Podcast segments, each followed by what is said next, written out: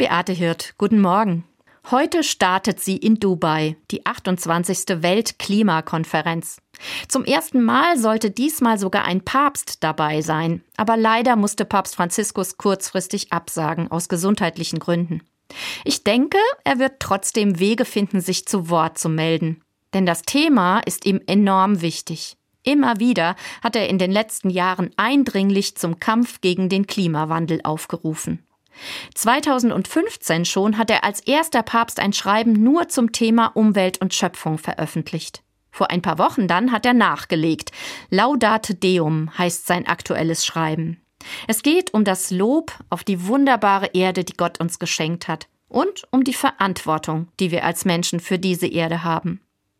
Der Papst spricht Klartext, wenn er sagt, wie sehr man auch versuchen mag, sie zu leugnen, zu verstecken, zu verhehlen oder zu relativieren, die Anzeichen des Klimawandels sind da und treten immer deutlicher hervor.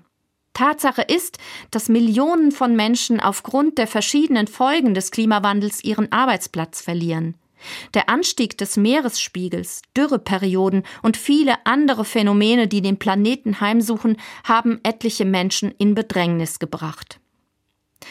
Natürlich kommt es vor allem auf die Politik an. Aber Papst Franziskus spricht auch jeden und jede einzelne von uns an.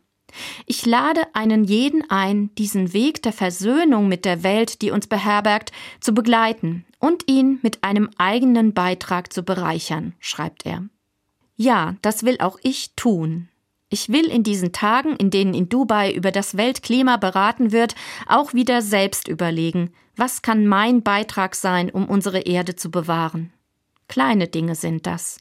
Die Heizung etwas runterdrehen, Wege zu Fuß oder mit dem Fahrrad zurücklegen, mal wieder in den Unverpacktladen einkaufen gehen.